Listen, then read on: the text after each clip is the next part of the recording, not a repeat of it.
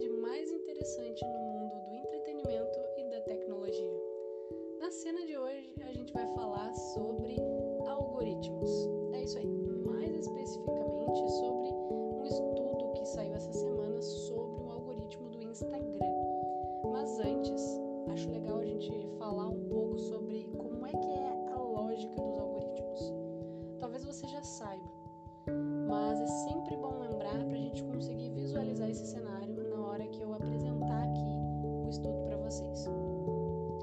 Aquele ditado: quem não é visto não é lembrado, né?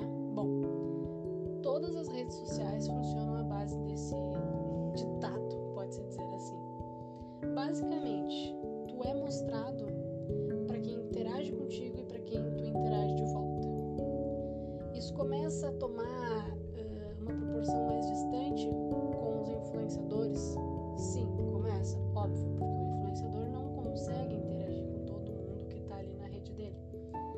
pessoas seguem interagindo com ele, então ele aparece para as pessoas.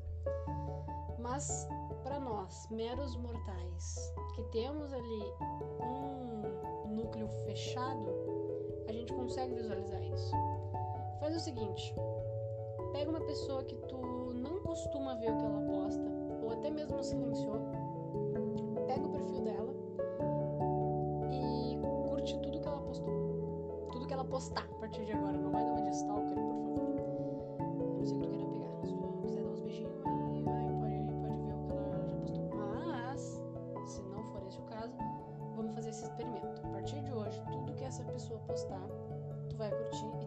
os stories dela todos os dias.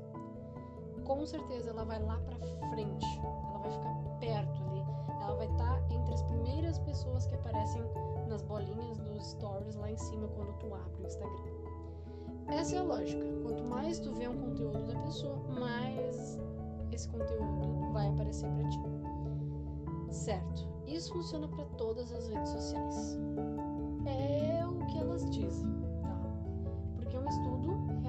realizado pelo European Data Journalism Network. Meu inglês está ótimo.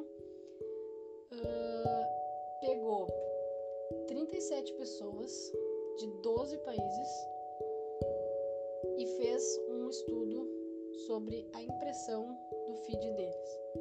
E qual que foi a conclusão, tá? Apareceu muito mais mulheres de biquíni e homens sem camisa para essas pessoas.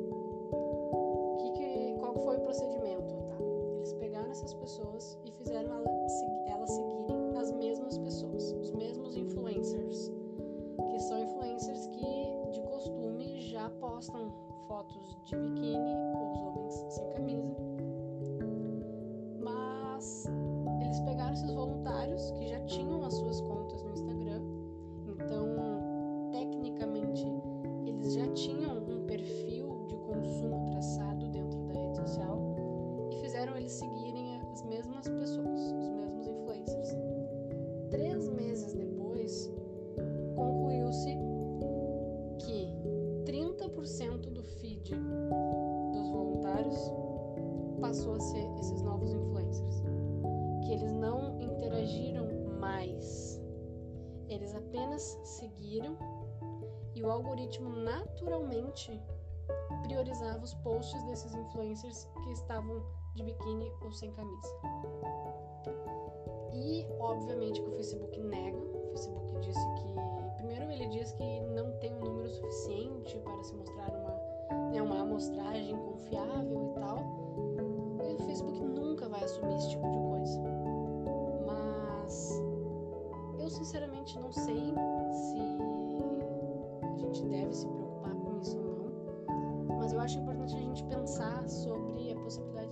verdade e a problemática que isso traz principalmente no momento que a gente tá vendo tantos discursos se difundirem na internet pro lado negativo, sabe? Tanto ataque de ódio e tantos padrões sendo perpetuados até por pessoas que não querem perpetuar. Às vezes a gente perpetua um padrão sem querer.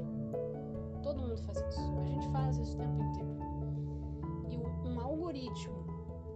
Social fazer isso de uma forma tão natural, é problemático, é muito problemático. Uh, o Facebook não se pronunciou depois de ter negado, então eles não, não pretendem fazer uma auditoria, porque fazer uma auditoria implicaria revelar dados pessoais dos usuários e eles alegam que não querem revelar dados pessoais de usuários para uma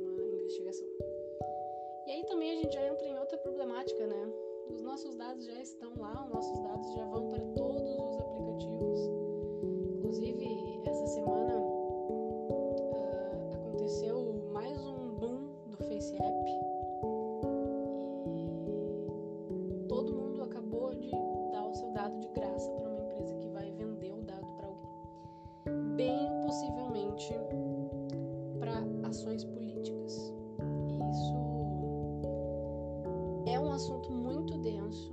Eu pensei muito em fazer esse episódio sobre uh, privacidade na internet e explicar esse caso do FaceApp, mas seria um podcast bem mais longo e estou em fase de teste, né? Não sei qual será o melhor formato, o melhor tempo de duração de episódios. Vai depender do que vocês que estão me ouvindo aí vão querer, certo? Esse episódio por aqui. Eu quero deixar esse questionamento mesmo, essa reflexão pra gente, sabe? Pensar no impacto que isso pode ter e como às vezes as coisas estão realmente fora do nosso alcance, sabe? Às vezes a gente acha que, pô, então se eu me fechar aqui na minha bolha e só curtir o que eu quero ver, só seguir quem eu quero seguir e é isso, não vai aparecer coisa diferente para mim. Vai, vai aparecer. Tu pode estar sendo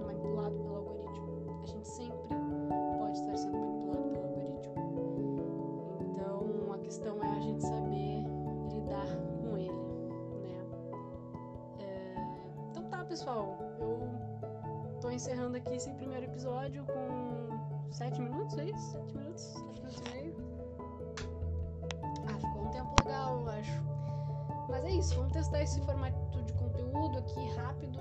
Vou chamar de um spin, um spin site de algum tema pra gente ficar pensando aí existencialmente, né? Como vocês sabem, esse podcast ainda é bem piloto, então espero que vocês tenham gostado. Uh, me digam no Instagram, fontourajazz, se gostaram desse formato, se querem que eu siga, se gostariam de um episódio mais aprofundado aí, em torno de meia hora, sobre privacidade na internet, eu poderia explicar esse caso do FaceApp. Eu acho que ele é um exemplo perfeito de o que significa, né, privacidade na internet e como a gente subvaloriza.